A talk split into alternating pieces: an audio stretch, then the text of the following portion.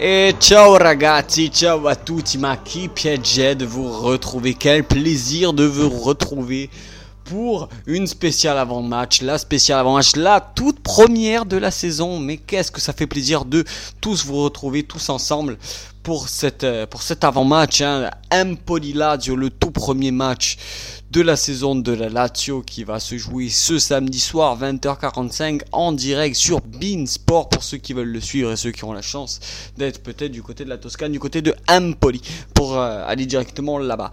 Euh, avant toute chose, avant de commencer aussi ce podcast, je tenais à remercier entièrement toute l'équipe de Sport Content, Brice, Reda, Gilles Chris, merci infiniment, c'est grâce à eux les gars, grâce à eux chers auditeurs que le podcast continue à créer, que cette troisième saison de la Dieta Franchise est présente pour vous faire suivre l'intégralité de la saison de la Lazio cette saison. Donc il faut penser aussi aux hommes de l'ombre et on les salue et on les remerciera toujours. Aussi une petite dédicace, une petite pensée à d'abord Ilyes qui ne sera pas là avec nous aujourd'hui, qui est en voyage à Istanbul pour, euh, pour ses études tout simplement et également à Afid qui lui aussi a été testé positif pour le match de samedi, testé positif Covid. Bon, il va bien, rassurez-vous. Euh, voilà, un, petit peu chaos, mais on, salue notre confrère, on salue notre frérot de tout cœur, on lui donne énormément de force, comme il faudra nous donner énormément de, de force et de et de ça comme on dit à à, nous, à la Dieta Franchise. Bon les gars, c'est parti. C'est la première, première, première de la saison de la, la première de la saison pour Mauricio Tsari aussi. Euh, il y a beaucoup, beaucoup de choses à dire. On va décortiquer un petit peu cette émission. Euh, comme on le fait d'habitude, en deux, trois parties. La première partie, on va d'abord s'affaquer sur euh, tout ce qui est euh, les dernières news, c'est-à-dire l'affaire Lotito, des manques de financement, le mercato. Il y a beaucoup de choses à dire. Aujourd'hui, on se parle, il est 21h, euh, jeudi 19 août 2021. le mercato, cet avant-match et, comme toujours, les paris sportifs. alors, pour commencer, parlons bien, parlons de foot. Euh, parlons de foot avec ben, l'affaire qui, a, qui avait remué beaucoup, beaucoup les médias et beaucoup aussi la Dial ces, ces derniers jours. C'est voilà le manque de liquidité qu'avait la Lazio. Alors, le manque de liquidité pour ceux qui n'étaient pas forcément au courant. la Lazio comptait et compte d'ailleurs toujours un petit peu depuis le début en fait de ce mercato. on, on, vous avait déjà parlé dans les précédents podcasts spécial Mercalazio que vous avez pu vivre avec nous tous ensemble tout l'été.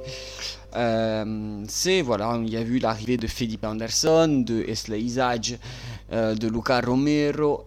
Euh, c'était voilà les trois recrues du moins les plus importantes. Et ces recrues-là, ainsi que Dimitri Kamenovic, ces recrues-là en fait, bon, comme tout contrat signé, il y a les paperasses, il y a combien d'années le contrat ou quoi, mais ces années doivent être et ces contrats doivent être validés par la Fiji, qui fait aussi un peu son rôle de DNCG si vous préférez. Sauf que la Lazio attendait une petite garantie financière, un départ de Escalante, Tuco Correa ou même de Vavro, euh, pour espérer avoir ces liquidités pour valider ses contrats devant la Fidji. Sauf que euh, ce n'est pas arrivé. Et Claudio Lotito, un petit événement d'ailleurs qui a fait parler dans les gazettes et, souriait beaucoup euh, de la Dial ou même tout simplement de supporters de, foot italien. Claudio Lotito a dû débourser de sa poche 10 à 15 millions d'euros pour valider ses transferts pour valider ces contrats ainsi que valider la dernière arrivée ici présente. Elle a été officialisée par le club à 18h40 exactement. C'est l'arrivée de Pedro. Pedro, l'ancien, euh, joueur de Barcelone, de Chelsea, euh, qui a remporté la, Coupe du Monde, la Ligue des Champions, la Coupe d'Europe et précédemment qui a joué à l'AS Roma. C'était historique car c'est seulement le septième joueur qui joue entre la Lazio et la Roma, mais surtout le quatrième, que le quatrième joueur en transfert direct. Le dernier transfert direct entre la Roma et la Lazio, ce fut en 1981. Donc j'étais pas né. Je suis même pas sûr que notre producteur Brice qui nous écoute était né. Enfin bref. Tout ça pour dire que, mine de rien, ça semble pas grand chose d'arriver, mais c'est quand même sur le papier historique. Euh, d'une arrivée directe entre les clubs rivaux, ben, c'est à noter, c'est à noter. Et même moi, je suis très très surpris parce que bon, on n'a pas forcément entendu beaucoup de l'arrivée de Pedro. J'étais un peu pris de court pour ceux qui nous suivent sur euh, Twitter, sur SS Score FR. J'étais un peu pris de court. Je ne saurais pas trop vous dire. Euh, apparemment, voilà, on, le sait que Pedro a joué sous les ordres de Sarri du côté de Chelsea. C'est un joueur qu'il aime beaucoup. Il a 35 balais mine de rien. Il va nous apporter l'expérience. Il nous manque des joueurs au poste de véritables ailiers qui ont joué ailier. Pedro, c'est un ailier. Il part de la Rome à la Rome. Il avait à peu près 5 millions net de salaire annuel. Je pense qu'à la Lazio, il a revu son salaire à la baisse peut-être de 1 million, voire 1 million 5. C'est à voir parce que euh, si vous regardez bien sur les sites internet, chaque fois que vous allez sur euh, le site de la Lazio, vous tapez et il y a juste écrit euh, Pedro Rodriguez Johnny Ruamandez a officialisado son contrato con la Lazio. Enfin rien de bien rien de bien intéressant. Et bon, du coup, la grosse arrivée qui est quand même la quatrième grosse recrue en attendant les officialisations qui devraient normalement venir ces prochains jours ou ces prochaines heures même dirais-je mieux de Thomas Basic de Bordeaux. On parle toujours d'un transfert avec 10 millions d'euros bonus inclus. On parle toujours de Kostic avec prêt option d'achat, ça brûle, ça brûle. Et la piste Lucas Torreira serait relancée. Donc, qu'est-ce qu'on peut dire de ce mercato? Kostic, oui. Basic, c'est à voir. Pedro, point d'interrogation à mes yeux. C'est à vous de réagir aussi sur les Insta, les Facebook, les Twitter de l'émission pour nous dire que vous en pensez parce que c'est la réelle interrogation honnêtement moi je me pose la question j'aurais aimé aussi que Afid et Ilyes qui en débattront avec vous sur les open space euh, sur Twitter nous diront ce que, vous en pensez parce que je suis assez sceptique assez surpris de cette arrivée il a un âge assez âgé. On sait très bien que la Lazio a déjà un effectif quand même qui commence aussi à se faire vieillissant. Euh, moi, de ce qu'il faut regarder, c'est Luca Romero, milieu. Euh, potentiel arrivé, Basic, milieu. Potentiel arrivé, euh, Lucas Torreira, milieu. Potentiel, enfin non, arrivé tout court, Felipe et Pedro, qui sont des ailiers. Dimitri Kamenovic qui serait plus prêt pour partir qu'autre chose. je ne sais pas ce que vous en pensez, mais moi je trouve qu'il manque un poste quand même. Il manque le poste défenseur. Le poste défenseur central, certes, on a vu pendant les prépas, c'est Isage et, euh, euh, il me semble que c'était Lazzari, voilà, Isage à gauche et, Lazzari à droite, y compris la charge centrale Acerbi, Luis Felipe, qui semblerait euh, débuter ce, ce quatuor défensif. Sauf que bon, derrière, on est toujours restreint. Le cas Nicolo Armini, qu'on a parlé tout le long de l'été, il est entre guillemets réglé parce qu'il est parti pendant un an en prêt officiellement depuis une semaine à Piacenza en série C si je ne me trompe pas. Donc euh, ça commence à se restreindre niveau défenseur central et on n'a pas forcément le choix. Vavro est sur le départ. Euh, on sait qu'il y aura des joueurs comme Jordan Lukaku et d'autres qui ne seront pas forcément hum, conservés par le club. C'est à voir. C'est à voir. Enfin, voilà pour toute la rubrique Mercato, tout ce qu'il fallait savoir et la complexitude aussi de tout ce qu'il y a eu ces dernières semaines.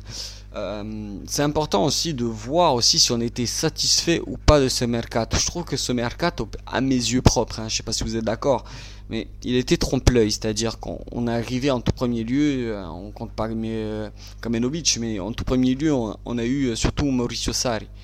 Et Sarri, on s'est dit, waouh, énorme et tout. Honnêtement, ça a été un peu euh, politique de l'autruche pendant très longtemps. On nous a donc donné le gros œuf, mais il n'y avait pas grand chose à l'intérieur. C'est-à-dire qu'après, ça, il ne faudra pas lui en vouloir si, avec ce qu'il a, il peut pas faire non plus autrement, sachant que lui, il veut jouer l'Europa League. La Lazio est engagé sur les trois tableaux le championnat, les missions, bien sûr, Champions League, la Coppa et l'Europa League. Donc euh, on verra bien ce que ça donne avec cet effectif en espérant d'ici le 3 septembre le maximum d'arrivées, le maximum aussi de renforts. On voit que bon, Lotti doit taper un grand coup en mettant en avant euh, ben voilà, euh, le fait de casser la tirelire pour valider les contrats, le fait de casser la tirelire pour proposer quand même un énorme salaire à Mauricio Sarr en tant qu'entraîneur.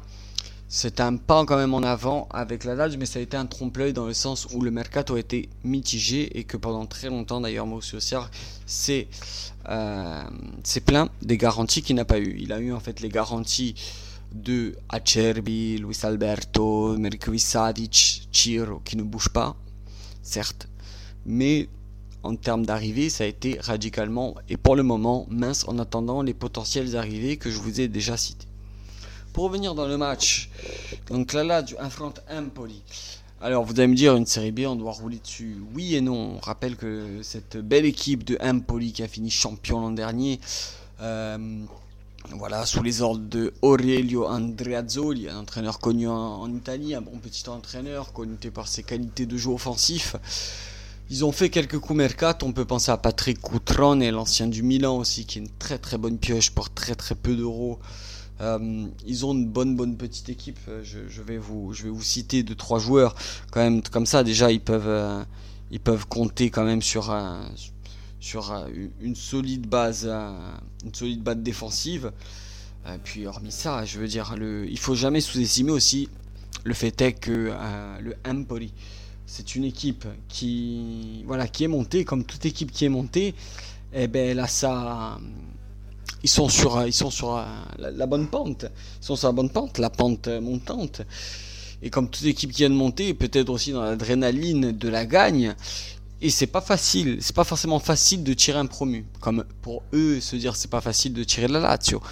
Mais bon, avec les Brignoli qui a signé en gardien, il y a quand même des joueurs affirmés. Il y a le frère, il y a le, je, sais plus si c'est le frère ou le cousin. Donc il y a Simone Romagnoli, il y a Vici, euh, Ismagili, l'Albanais aussi qui, est très très bon.